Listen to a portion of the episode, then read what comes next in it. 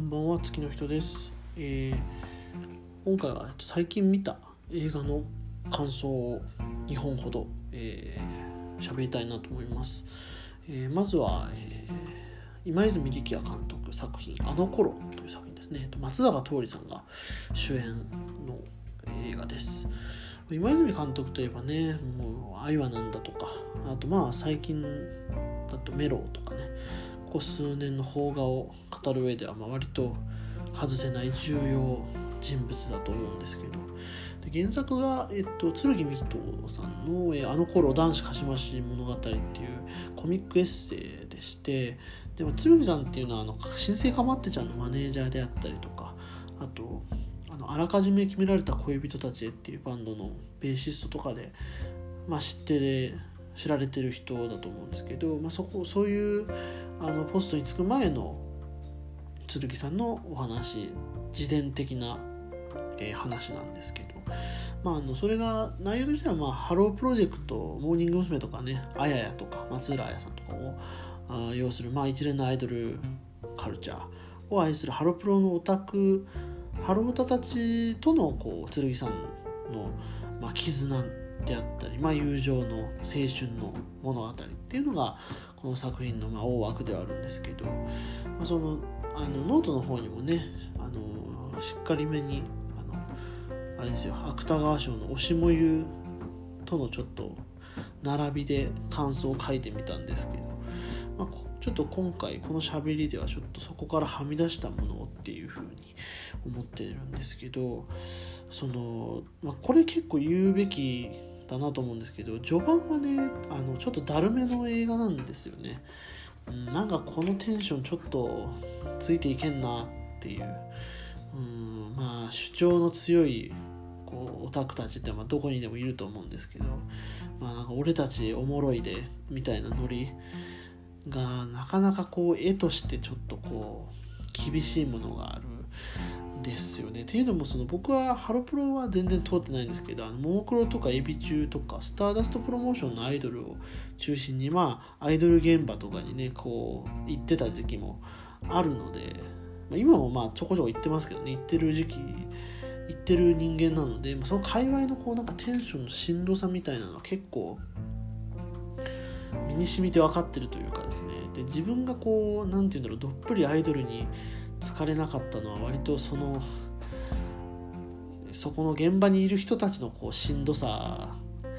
ゆえでもあるというかですね、うん、なんかそう思い出すのがすごいあの、まあ、結構前の話なんですけれどあの僕福岡住んでるんですけど福岡は毎年5月にどんたくっていう博多どんたくっていうあのお祭りがあるんですね町ぐるみの。そこであの毎年アイドルを呼ぶステージがあってでまあそれこそそのスタダのバッテン少女隊とかは、まあ、地元なんで出たり、まあ、福岡のローカルアイドルが中心なんですけど、まあ、リリカルスクールとかネギっ子とかね割とこう有名なあのアイドルもまあ集まってくるんですね。で、えっと、そこでまあ夢見るアドレセンスっていう今もいますけどあのグループが。まあ当時はまあ今、まあ、メンバーちょっと違うんですけど結構こうかなり人気で鳥の時間帯で出てたんですけどあのそのライブの現場にまあ2グループぐらいその夢アドのファンオタクの集団がいてまあそのそれぞれちょっと違うブロックで あの見てたんですね。で僕その間ぐらいで一人でちょっと柱の影ぐらい見てたんですけどでメンバーがこうライブ始まってこうわーっとこう煽ってなんでまあ曲終わりかな？曲終わりにこう煽った時とかにこうその双方の集団がまああのわっとこう一斉にうわーみたいな盛り上がったんですね。でそこでそのその2つの集団がそのこうそれぞれのこの盛り上がりに対してパッとこうそお互いをこう意識し合ってだから一瞬こう静寂が静寂の中でこうお互いをこう見つめ合ってたんですよね。なんかどちらが盛り上がれるか勝負だみたいな。この盛り上がりの度合いでどちらが勝ってるか、うん、勝負だみたいな感じの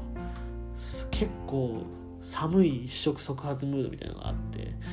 なんか本当にこの世の一番しょうもない喧嘩の一幕みたいな感じで思ってうわーみたいな。これはなかなか厳しいなみたいな。何なんですかねあの手軽な承認欲求っていうかこう盛り上がることであのなんか自分がオタクかつ何者かであるみたいなものがあるんでしょうね。多分そういうそういうなんかあのあり方みたいなとこはちょっとこう冷ややかに思ってたところではあるんですよね。うん、それこそ「推しもゆ」っていう小説にも結構ね自分の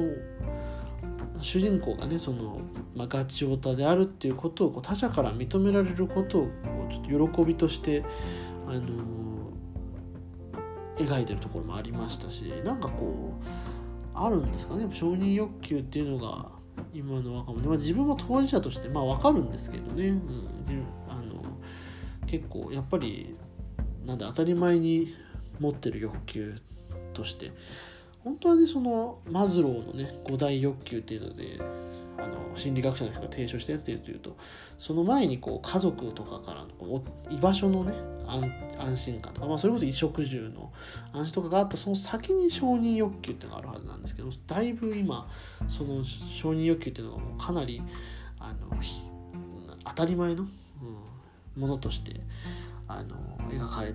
あの若者の間ではちょっと思われてるっていうのがねあの精神科のね斎藤玉樹先生っていう人が「承認をめぐる病」っていう本でその辺りのことも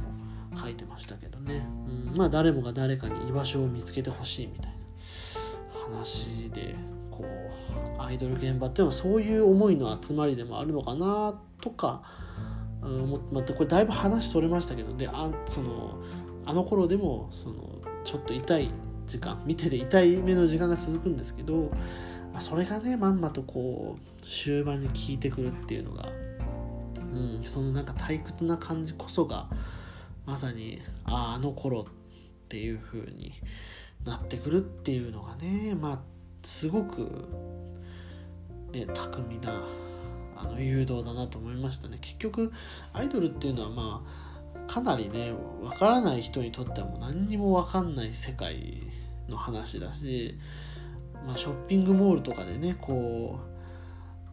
うやっぱアイドル見たりすると、まあ、本当好奇の目にさらされるんですよ。本当にあの盛り上がってると。それはもう自分も痛いほど感じてきたし、まあ、それを跳ねのけるぐらい盛り上がるっていうのがそのアイドルを応援する側の使命だみたいに思ってる節もあるので、そのそれぐらいこう非常にクローズドな世界クローズドな楽しみなんですよね。だからまあさっきねそのオタクの集団がどうこう言いましたけど外から見れば別にその僕だってそのはしゃいでる集団とまあ一緒の、ね、グループなわけで。ただまあその集団だってまあ僕それぞれにこうそこにいろんな形で楽しさとか応援する意義みたいなのを見つけることがまあ最高に幸せなことなんだよと自分だけの喜びになるんだよなっていうね大事なことを思い出しましたね。うん、だからその花束みたいな恋をしたとはまた、まあ、真逆なねこう流行りとかに左右されずにこう芯のある好きなものを持ってる人たちに向けられた映画なんじゃないかなと思いますね。うん、であの基本的にはあのかなりあの忠実にねカルチャーのこう時間軸とかあの時代交渉みたいなそういうしっかりしてるんですけどまあロケ地がね大阪じゃなくて思いっきり東京とかはあるらしいんですけどまあそのカルチャー面のアイテムとかは結構しっかりしてるんですけどあの数少ないフィクション要素としてあの2009年の世界にあのモノノアーレのバンドがいるモノノアーレっていうバンドがいるっていうあの場面があるんですけど彼らは2013年結成なんで、まあ、実際にはその時間その瞬間には存在してなかったバンドなんですけどそのライブハウスの演奏シーンに出ててでそこでやってる「東京」っていう、まあ、まあ代表曲と言ってもいいと思うんですけど曲がまあなんかねどこまで意図してるかわからないですけどねすごいこうそのシーンにマッチしてたんですよね。うん何て言うんだろうこう、まあ、曲自体ねこう幻の東京みたいなこう東京の幻影を思い浮かべながらああ、人と人の分かり合えなさとかね大人になっていくことを歌った曲だと思うんですけど、まあ、そこがすごくシーンともマッチしてて、うん、だか物のあれをタイムスリップさせた回がある演出だなと思いましたね。はい。えー、それで、えっと、もう一本。ですねもう一本が「あの子は貴族」という作品です。門脇麦と水原希子の主演作品ですね。えー、まあ、両家のお嬢様である門脇麦と田舎から出てきて、まあ、東京で、えー、何かまあなんだ夢を叶えようとする女性の水原希子でこの2人があまあいわゆるまあ階層が違う2人の巡り合いを描いた作品なんですけど、うんまあ、結構ねその見てくと分かるんですけど最初結構なんていう意地悪な描き方するなというか、まあ、金持ちのね価値観のやばさみたいなのをこれでもかと見つけ見せつけてくる映画だったんですよ。うん、なんか本当にね何そのガチガチのルールみたいな何その凝り固まった価値観みたいなので私まあねほんとろくでもないなというかまず両両家のお嬢様なんですけど両家ってやばいっすよね。そいい家っていうのももう我々がいい家なんだってもうその言ってるわけですよね。もうその人たちは。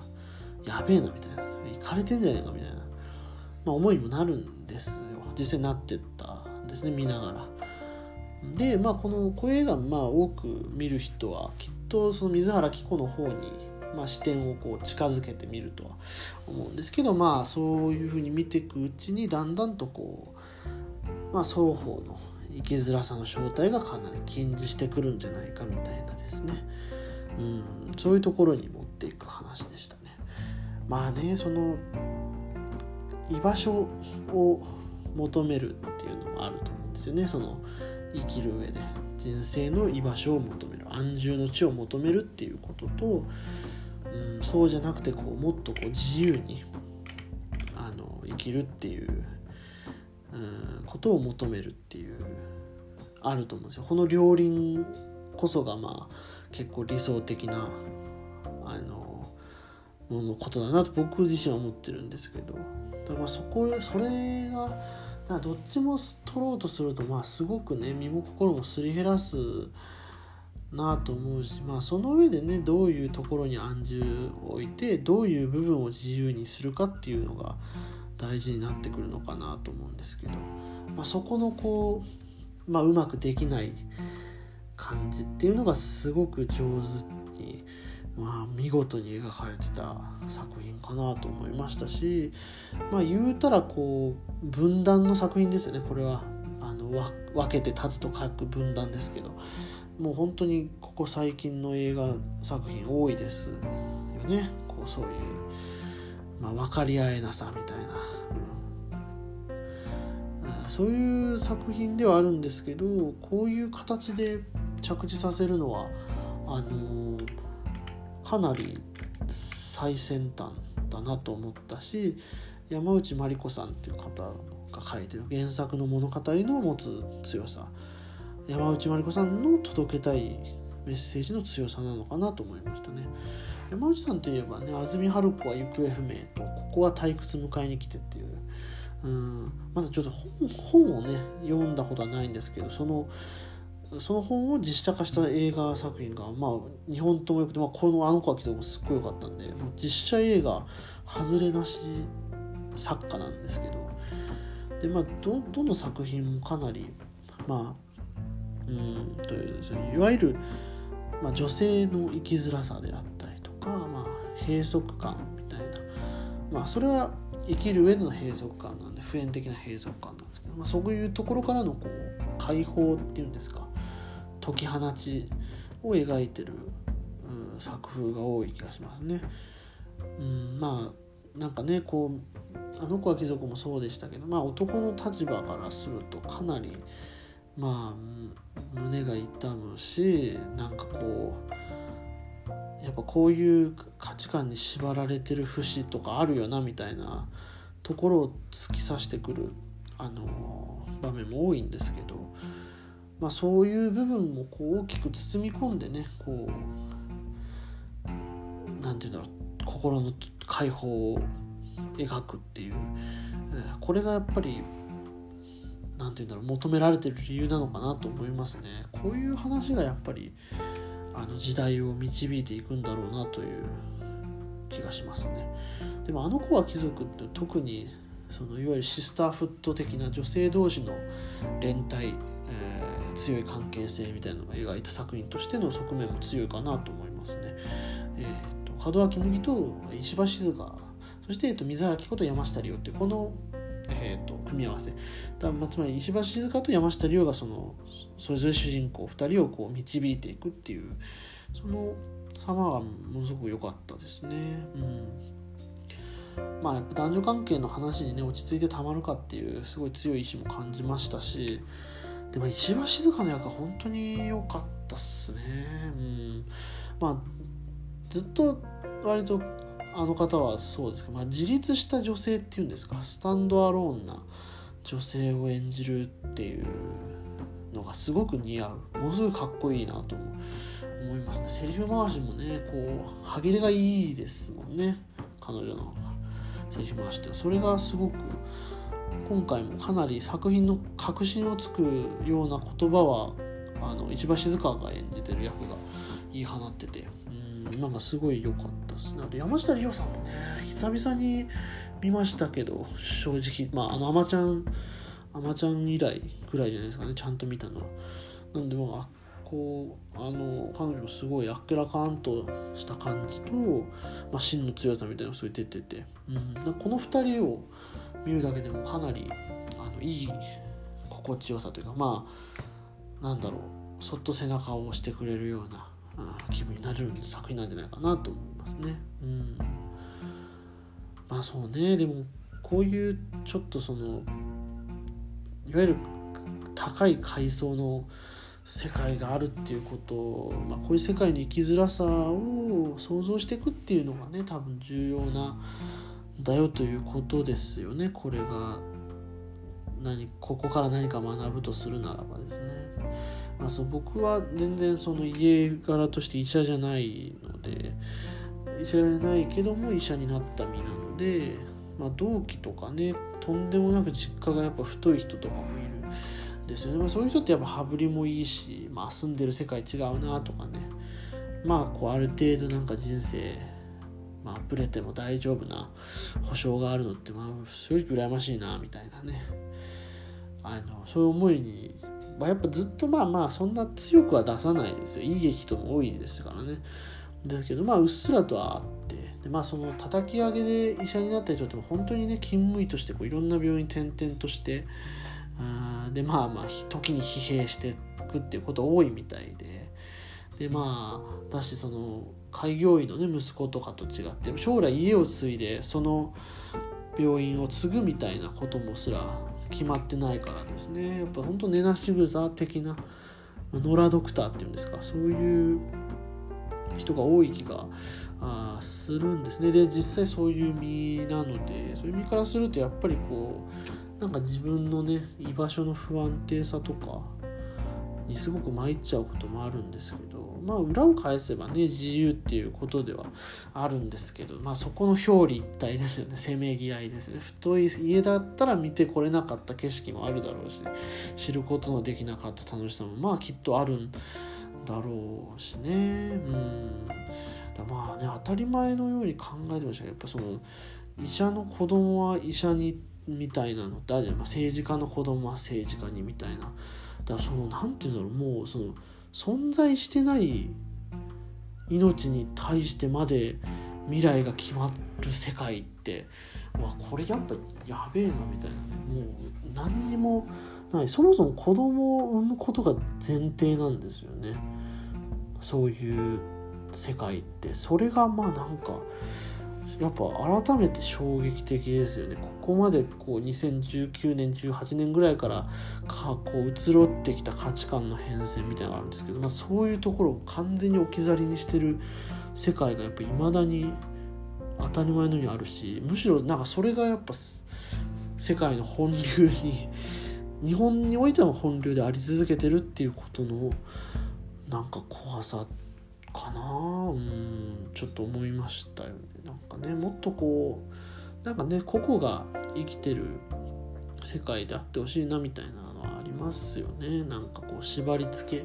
るんじゃなくて、うんまあ、縛りつけられた方がね楽だって人がいるしそれをその選択を選ぶ方が楽だからこそねあのそういうそういう状況がまかり通ってきたんでしょうけど、うん、だからまあそのもっと自由を求めてる人が苦しい思いをしてるっていうのはまあどんな世界でも一緒なんだっていうことですね。うん、そうですね。で監督がね袖由紀子監督って方これ初めて知った方なんですけどすごいあの良かったですね。しっとりとした映像雨のシーンが結構多いんですけどそれすごいどれもあのー、こう落ち着いたトーンで撮っててすごい素敵だなと思いました。ね開発中のねオリンピックに向けてこう開発されていく東京の街並みのショットがすごい多かったんですけどあのホットギミックってあの大和由紀監督が2018年と2019年かな撮ったあの映画があってそれもかなりそういうショット多かったですけどなんかやっぱあれとはまたねちょっと違うちょっとこう暗いトーンの描き方して。まあどっちもねそう主人公が成長していく話っていう部分は共通してるんですけどね。なんでまあなんかねあの開発中の東京っていうのは結構映画的な絵だったんだなとか思いましたね、うん、またねこれから撮られる作品はやっぱりちょっと違ってくるんでしょうし、うん、やっぱ映画は生ものだなと思いました。はい、じゃあ今週は以上で、はい、ありがとうございました。